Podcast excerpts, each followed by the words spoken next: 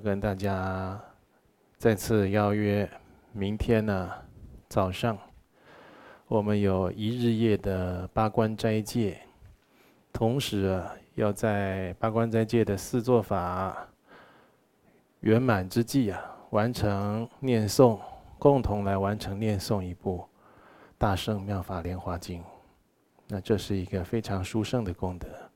那有网友问到呢，明天他很想诵经，但是不能持八关斋戒，因为带有家庭、工作、个人因素，可不可以诵经呢？如果你在线上是可以一起诵经的。那为什么我两度邀约？因为明天有一个殊胜的功德要来共同回向，希望在你这个。有这样的圣业因缘中啊，有您的一份，所以就欢迎大家一起来诵经。啊，如果是在戒场，戒场可不可以不持戒？戒场不持戒就比较不如法，除非就是有个区隔，啊，就是受戒的人在戒场里面，没受戒的人在另一边，啊，或者有个区隔，不相烦恼，这样比较好，好。啊，可不可以来？没有受戒，可不可以来道场呢？你就问道场执事，还有没有？比如说，就有受戒的坐前排，啊，没有受戒的就在后排，这样子，就是啊，不要去互动、聊天呐、讲话啦，这样影响我们受戒的这种专注和清净啊。我想这很好。还有，再来呢，讲到受戒，就是。很多的观音山的会员法友，啊，受了三皈五戒以后，还没有收到戒袍戒牒。虽然我们这会员呢人数啊是不少，就是作业要一点特定的时间，而我们的义工菩萨或者执事人员呢，人力也是相当的吃紧。但是也不至于延迟这么久啊！延迟这么久的原因呢，在这里跟大家报告，就是我们负责统合、统整这个受五戒名单的出家法师已经有不止一次，他只要去整理这些名单呢，头就晕眩。也就是说，这次受五戒的人，你很多是没有把戒律持好的。甚至你受戒以后就犯戒的，这人不在少数。在这种因缘下，就经过开会研议，是不是我们观音山对于戒律的课程啊，就是开办的太少，所以原本今天是要来讲五戒的第一堂课，啊，但是。我想说，先跟大家做个预告，那下回再开始。好，下回我们适当的时间再开始。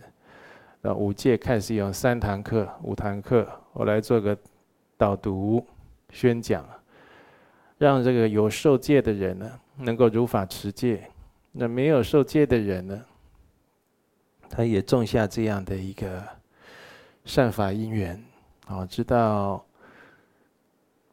自己。没有正式持五戒，但是仍然可以过着像受持五戒一般这清净的生活，啊，没有后顾之忧的生活，啊，这这是非常吉祥的事情。那所以就请法友不要急，没有忘记这个事情，哦，我们就是应该赶快祭出，就赶快祭出。如果你有犯戒了，哦，你也可以主动跟道场联系，啊，有破戒啦、违犯啦，破戒违犯不是隐瞒、不讲，那就好像自己长了一个毒疮毒瘤啊，不看医生一样的意思。等到你那毒疮毒瘤本来想说两三天会不会自己好，结果没有变好，还化脓。流脓出来了，从内衣渗透到外套，甚至人家都觉得臭了。你要这样才处理嘛？是不是？我们学佛的人要有智慧，所有的众生啊，都希望得到幸福安乐。有智慧福缘的众生，是为了得到幸福安乐才来学佛的。怎么你学佛了以后，又拿你的社会习气那一套，在道场与人交接行事呢？啊，天底下所有的人，你都可以欺瞒。对上师三宝啊，你不可欺瞒。为什么呢？因为这是你生生命啊上升下堕最后一道防线。你在这里都失去了诚实与虔诚啊，那恐怕以后就再难有机会。所以这是一个严肃的问题。这戒律不是开玩笑的，好。所以，无论是我们的同修法友、善心大德，或者所有的会员法友，那有的会员呢，其实就是我们的观音山很多的同修的金刚师兄弟了。他们都是非常的发心，珍惜这样的法缘，如法的来学佛修行，来持戒的。这个我都知道。从很多回想写来的信件，还有讯息，或者加入我们观音山手机 LINE 的群组的这些法友，他们的状态、修学状态、提出的问题，都可以知道很多人很珍惜这份法缘的。那当然，有的人。他有违犯，也不是说就不珍惜，就是不知道后果这么严重，啊，所以这就关乎我们来学佛修行，你得看道场、宗风，这个佛学中心、这个寺庙、这个道场，它的宗风为何？如果你来观音山没有持戒，或者没有遵守。弟子奉行清规，这些佛规礼仪，那是会被护持、被提醒、规劝、护持。当然，你可以选择接不接受、听不听。那不接受，假如你犯戒，人家提起护持你，你不不接受，那你就是犯到底了，你自己盖过承受了。那同修金刚师兄弟。他要劝进行者，尤其是一个大圣的或者金刚密圣的行者，我们在修净业三福，也要劝进行者。无论你是想修西方极乐世界，那或者你是持金刚密戒的人，金刚密戒那更是，你就不能坐视他沉沦，坐视他犯错。为什么？金刚师兄弟亦有三昧耶。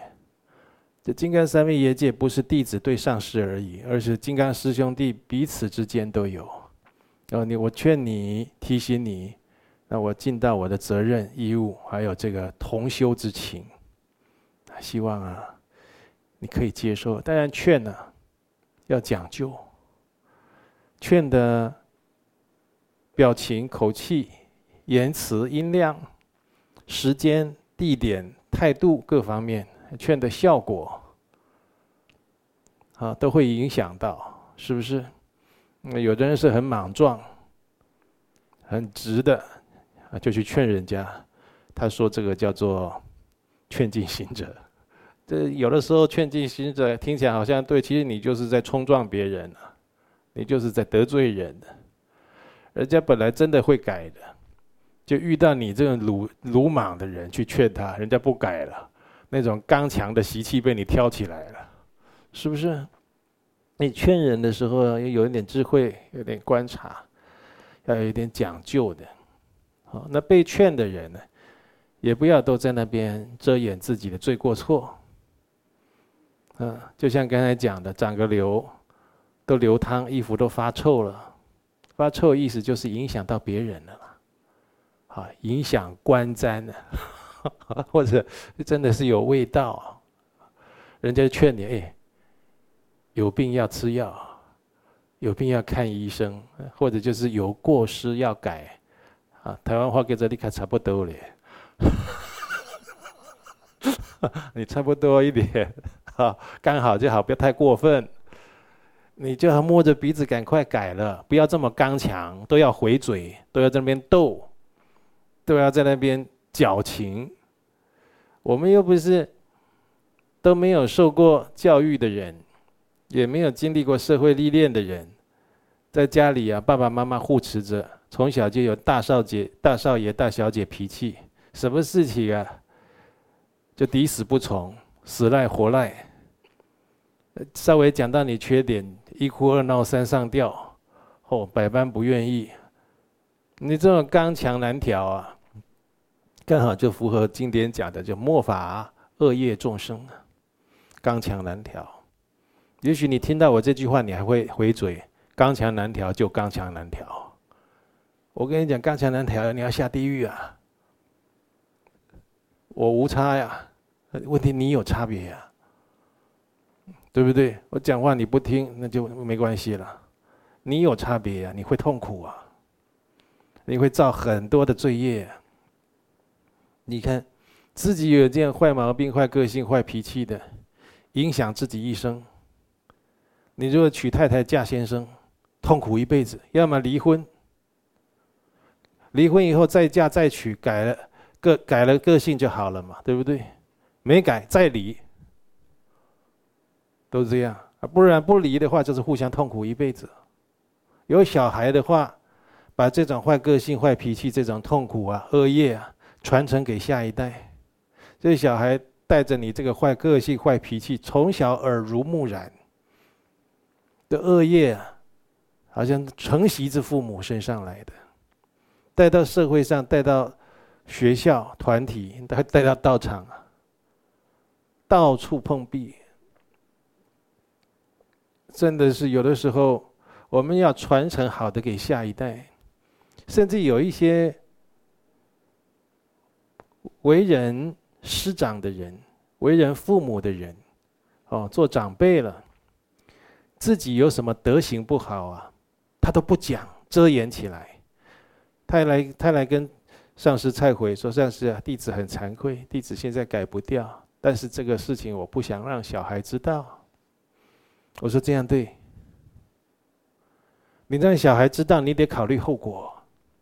你在小孩心目中，那是何等的地位啊！他如果知道他的父母、他的长辈、他的老师是这么差劲的人，你知道他那心里是如何的自暴自弃，如何的被颠覆，如何的放纵无法自持吗？不要让他知道。我们赶快自己改，也就是说，你不要把这些坏的事情、坏的缺点、坏的习气、坏的毛病传给下一代的人，传给后代，你的罪会很重的。你看那个以前，现在现在没有，现在就是都是医化了。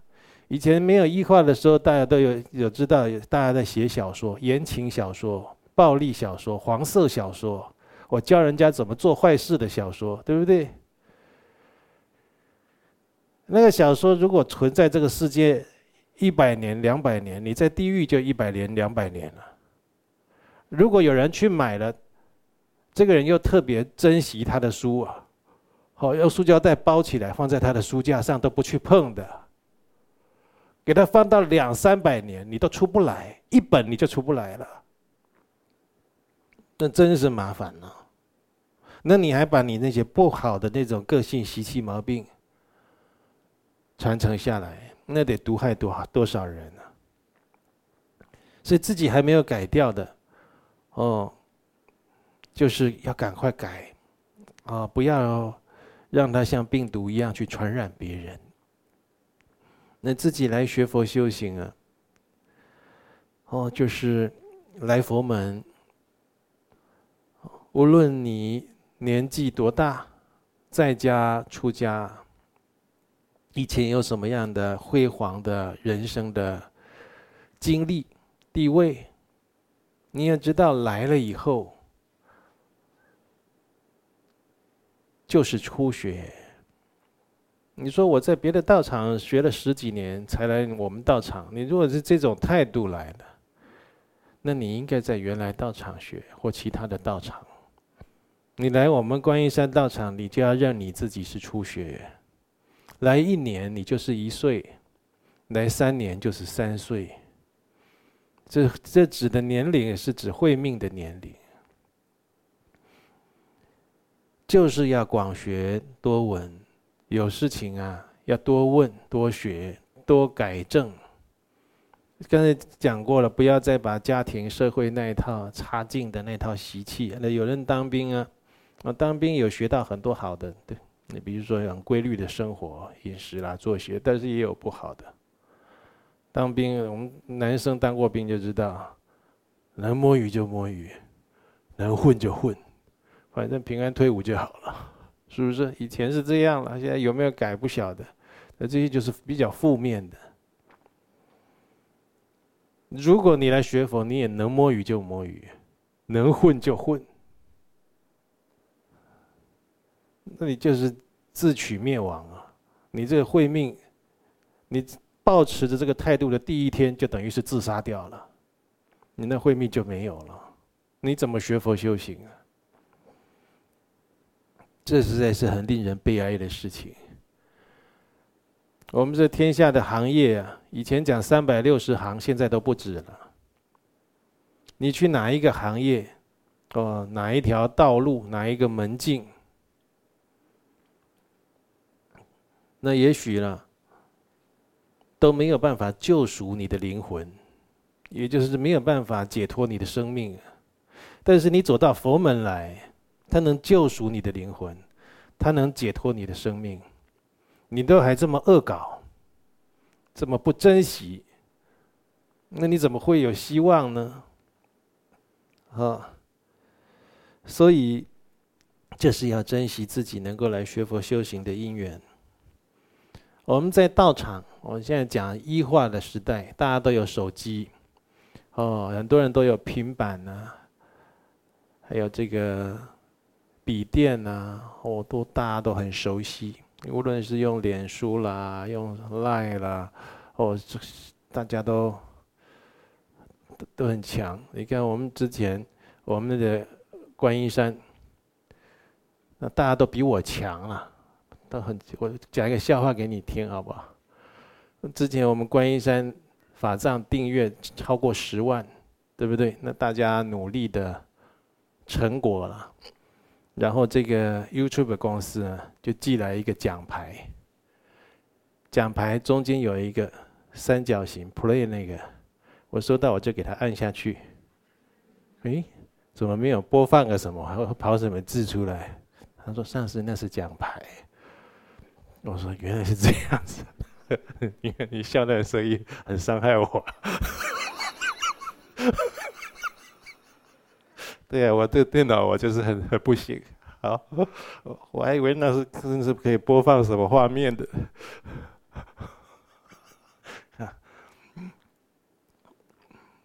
好，改天再把奖牌拿出来秀一下，大家共同努力的成果。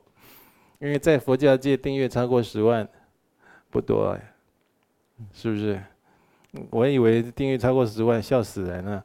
我们这这么小的团体，人家应该是很多。他说没有，没有，像是那订阅超过十万是，好像是很少的。宗教团体而言，啊，佛教团体而言，嗯，就代表大家很能够欢迎，能够接受观音山的佛教多元文化。我们已经有很多成功的啊，比如说金刚密乘藏传佛教的本土化、生根化、开花结果的事迹，让很多的道场来仿效啊。这一这个话题就改天再聊，这是一个大话题。你今天讲到的就是说，我们观观音山道场弘法办道的人呢。很用心，怎么用心呢？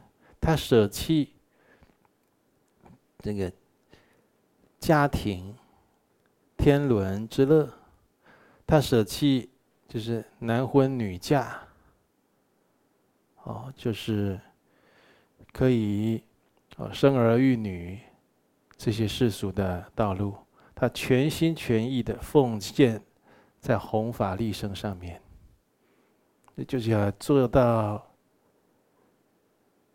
至善至美的境界，啊，真实可以利益他人。所以，当你来跟观音山道场结缘的时候，你想到这个弘法办道人的发心和用心的时候，如果你觉得跟观音山无缘，那当然可以随缘而来，随缘而去了。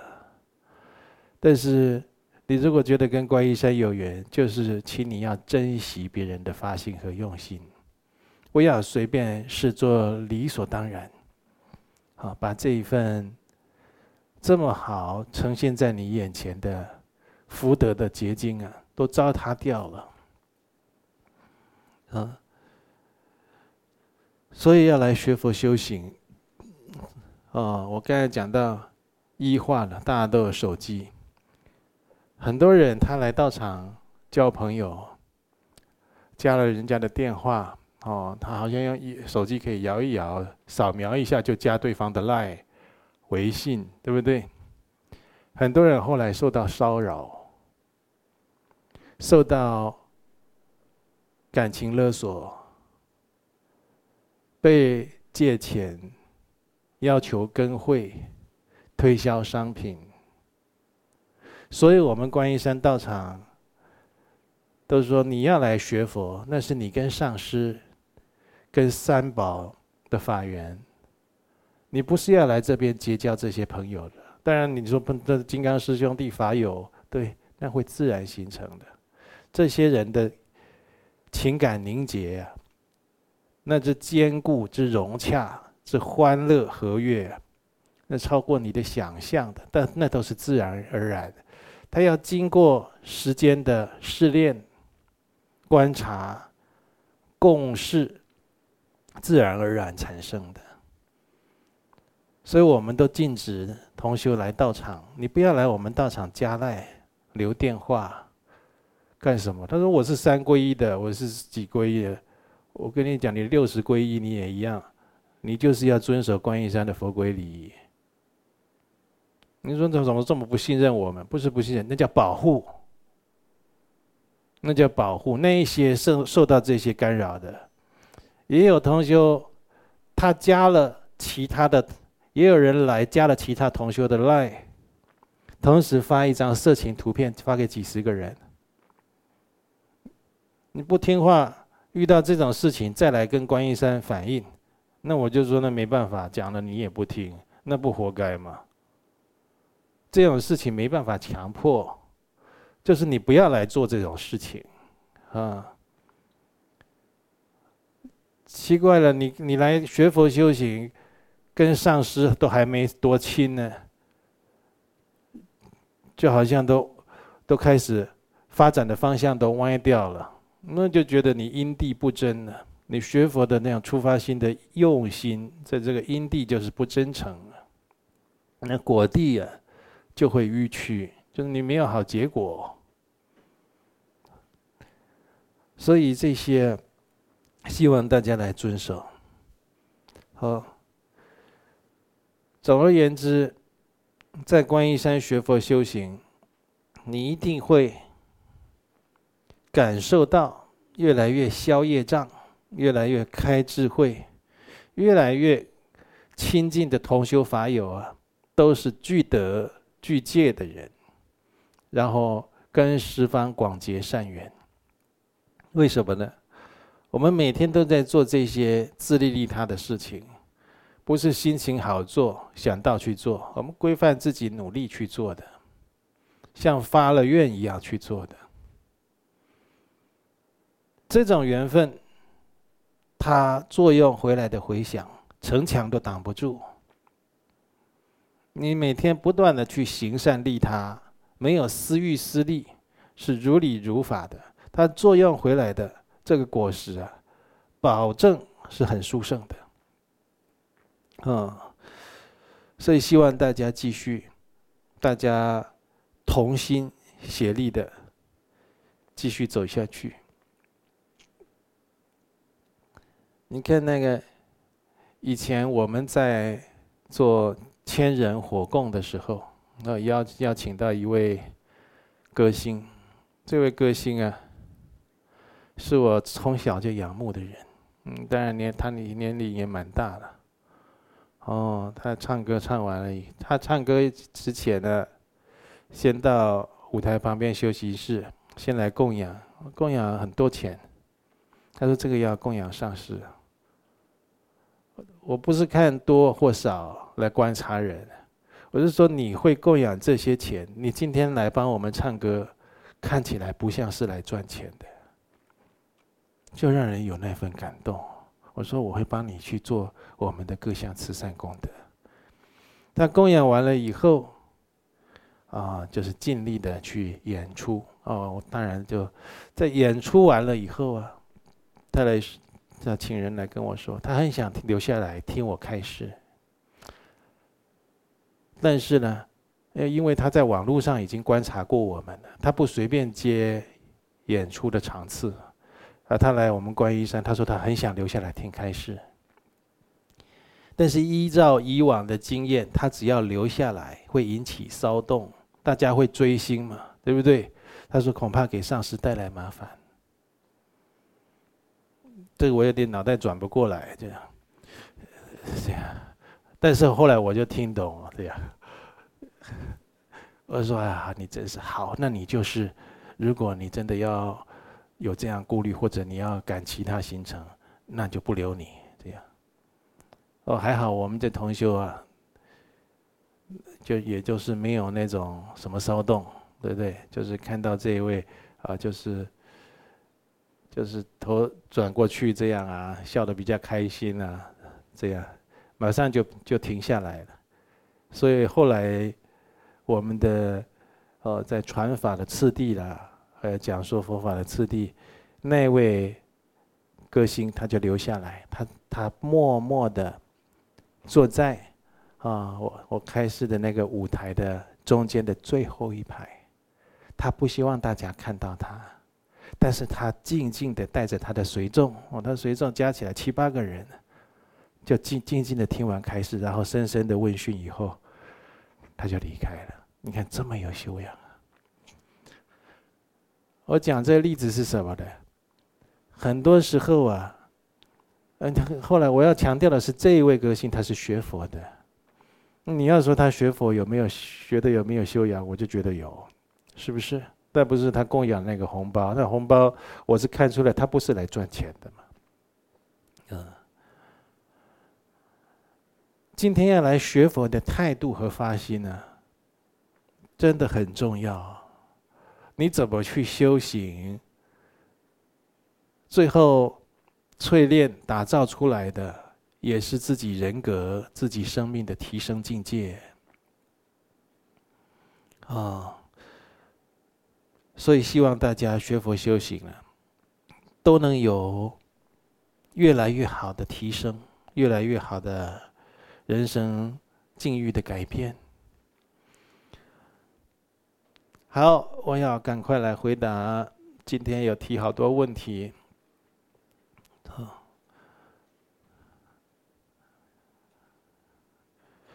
第一个问题是普里的吴小姐，你是五戒弟子，二十八岁。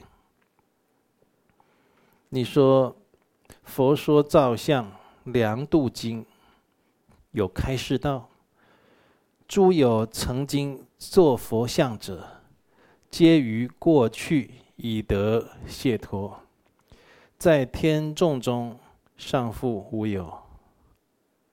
这经文的意思就是说，有很多人曾经有做佛像、塑佛像的，就造佛像的人，在过去生都得到解脱了，甚至他都没有留在天道，啊，都到究竟的境界去了。嗯，或者就是到脱离三界了，哈，或者到净土去了。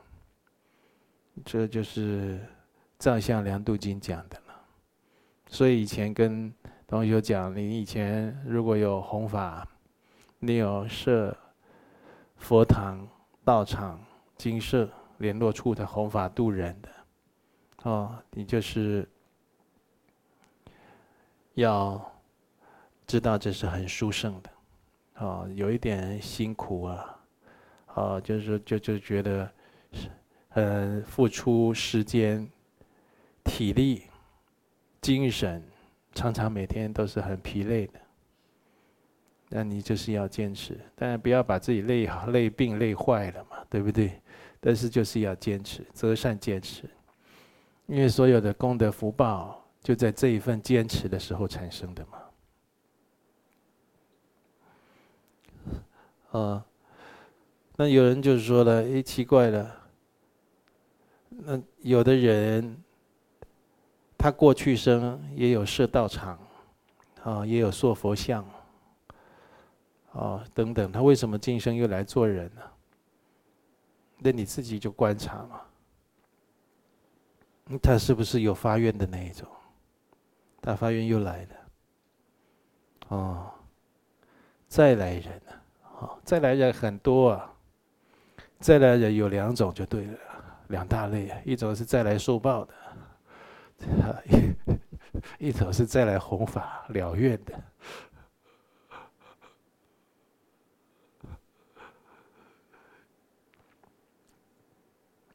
然后呢，这位吴小姐她说了：“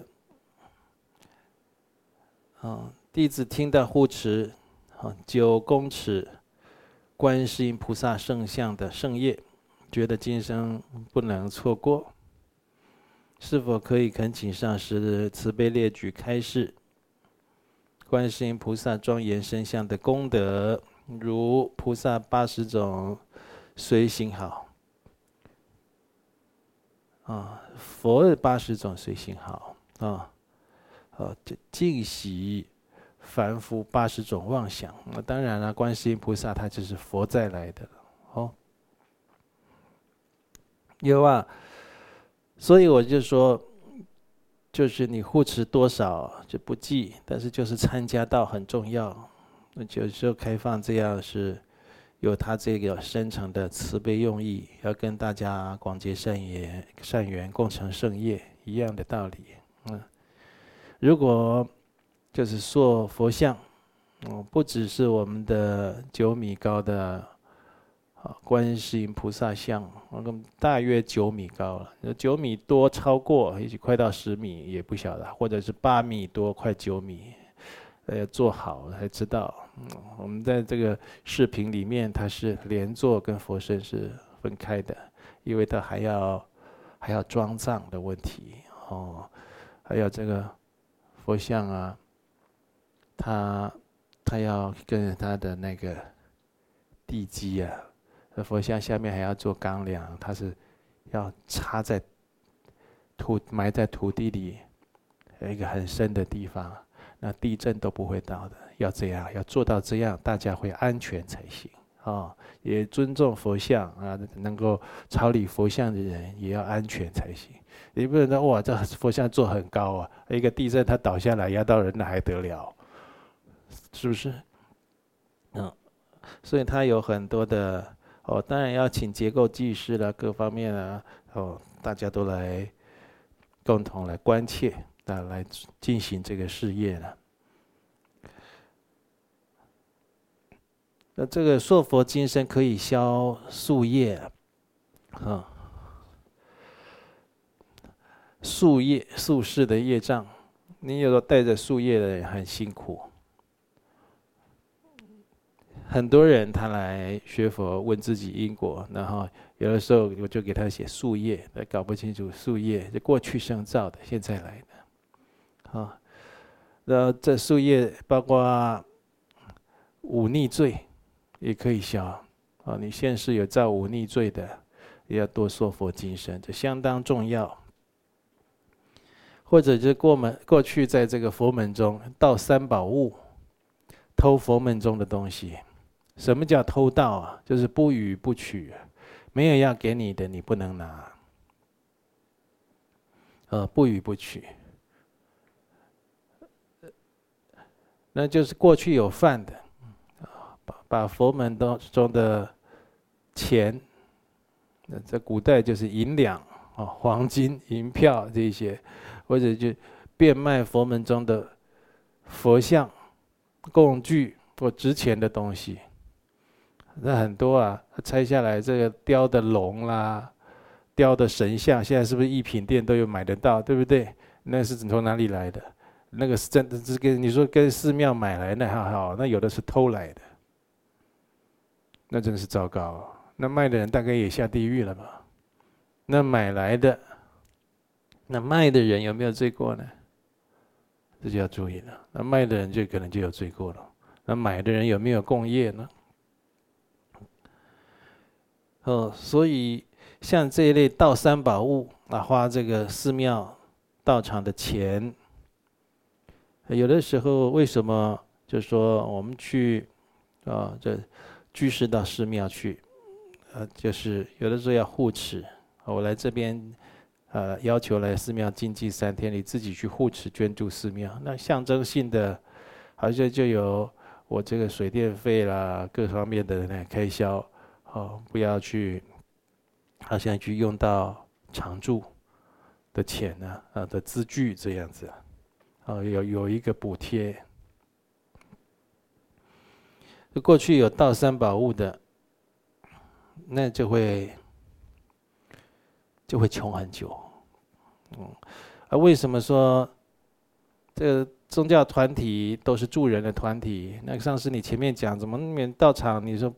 不欢迎人家来起会跟会的，互助会多好啊，是不是？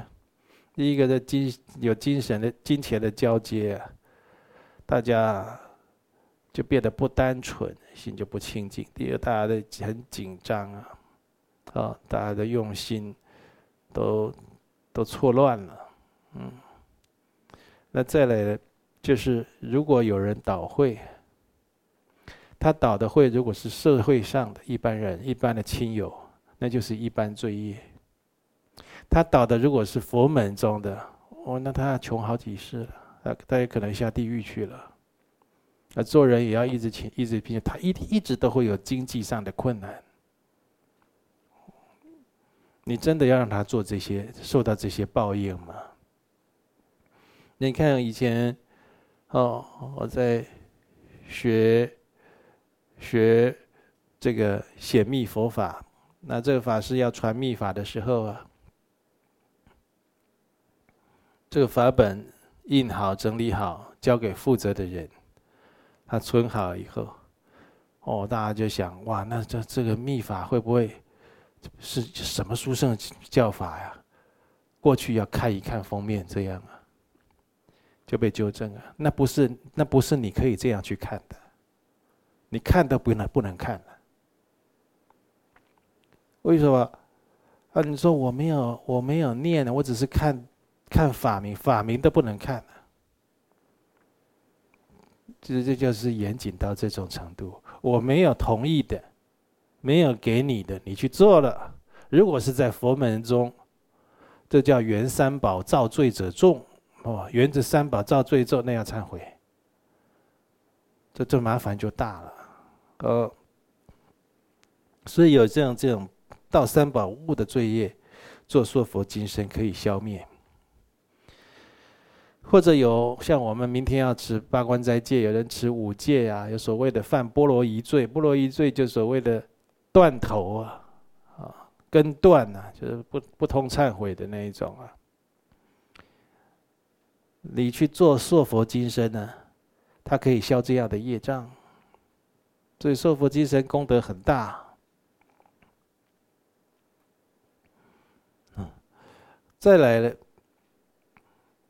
就是将来哦，你受这个佛金身呢，你会投生到这个比较高贵的啊，比较就是有大的种姓的家族了，啊，就不会就收生到这个。啊，就是比较边地，或者是有邪见的这种族群部落里面，那这样当然呢，从小父母，你如果生到这个边地邪见，或者不开化的地方，从小就是蒙受邪知邪见，那真的想翻身都很困难。所以，有的人想寄望自己来生很殊胜，你要多硕佛金身。好，再来有一个就是感情冲突的，什么叫感情？感突感情会迷惑冲突的，同性恋的人，有些同性恋的同志，哦，他会说：“那同志你们也要尊重啊，对不对？”啊，有这种平等的观念嘛？那讲平等，那佛教最平等了，是一体同观的。那真平等是什么？是无论是同志、同性恋好也好，异性恋也好，你都不要造业，都不要去犯邪淫，那叫真平等，那叫真清净。不是光要求人家平等对待叫平等，那是假平等，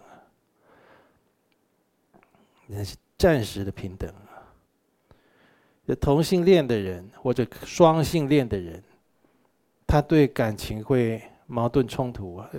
我是听同性恋的人告诉我的，那同性恋的时候，两个男生在一起交往，里面也还是有一男一女，是吗？还是这两个人还是有一个男生一个女生的角色在扮演？可是，在生理上就不是那么回事。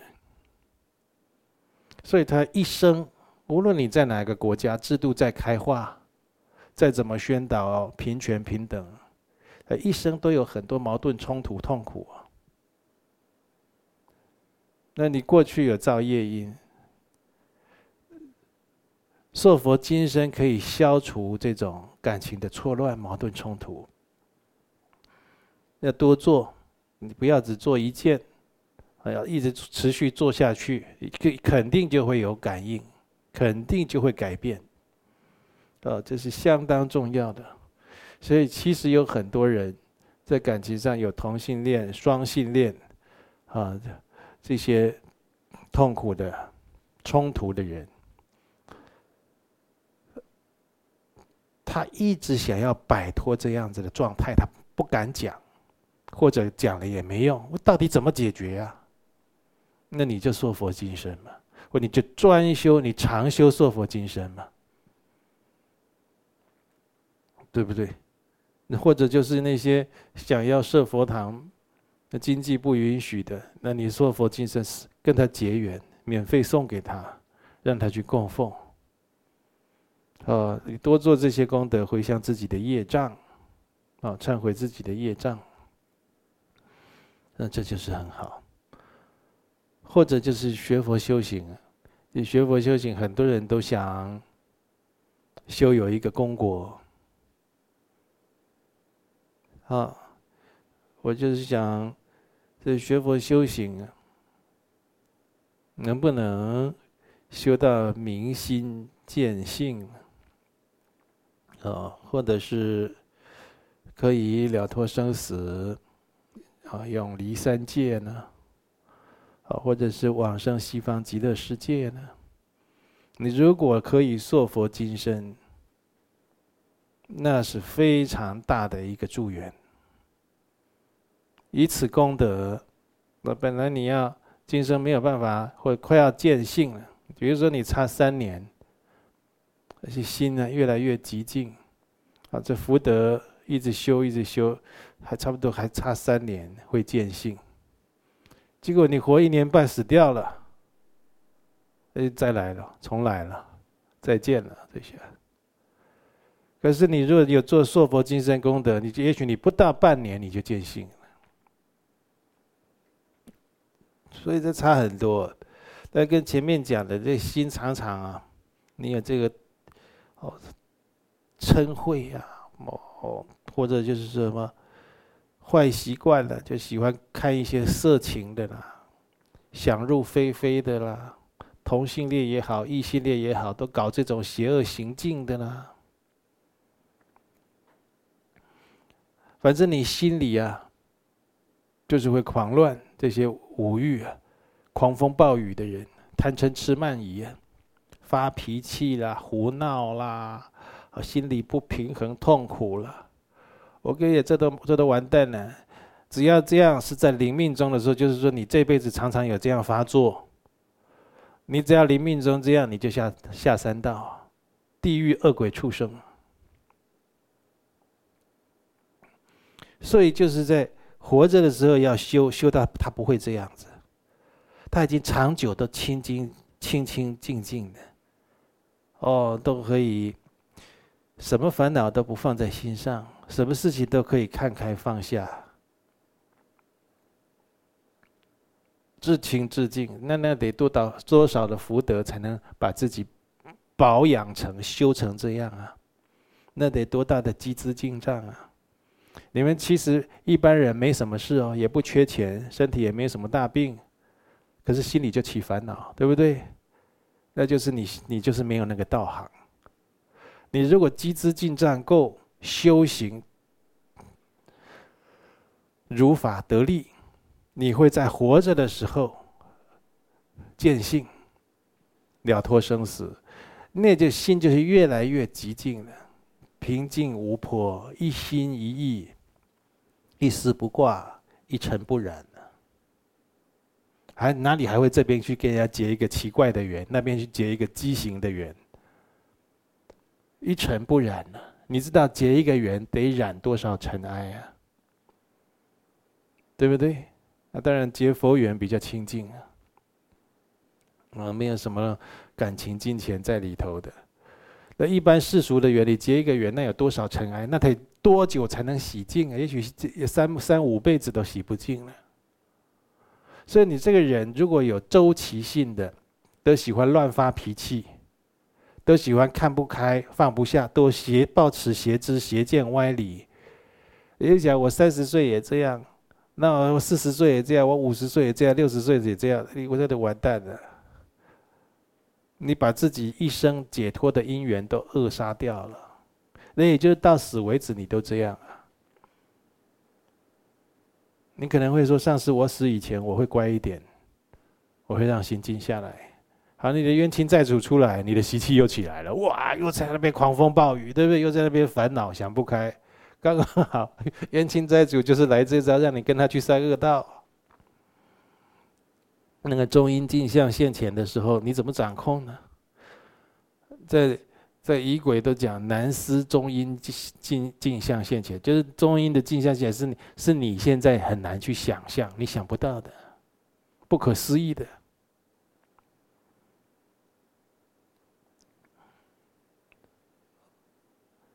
所以现在如果没有办法修，你看这见到这个缘境还起贪爱，见见到那缘境还起嗔恚，哦，这个见到这个又起烦恼，那真是很危险的，那真的是很危险的，哦。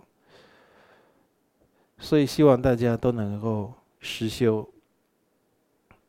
然后第二个问题呢，高雄，嗯，哦，五界林居士。四十三岁，你说弟子朋友年轻的时候参加其他宗教团体学佛，平常都是发愿再来娑婆世界，啊，生生增上直至成佛。发愿再来娑婆世界，生生增上直至成佛，他发的愿啊。后来朋友没有继续在该处学佛，现在聆听上师开示，觉得娑婆世界越来越混乱，怕自己轮回后业力习气让本性更加迷失。轮回怕本性更加迷失，不用怕，肯定更加迷失。你怕什么怕？他百分之一千更加迷失的。你现在没死，我们这个浊恶的世界，它就会让你迷惘、迷失。你睡一觉起来，很多观念也都跑掉了。你还等轮回以后？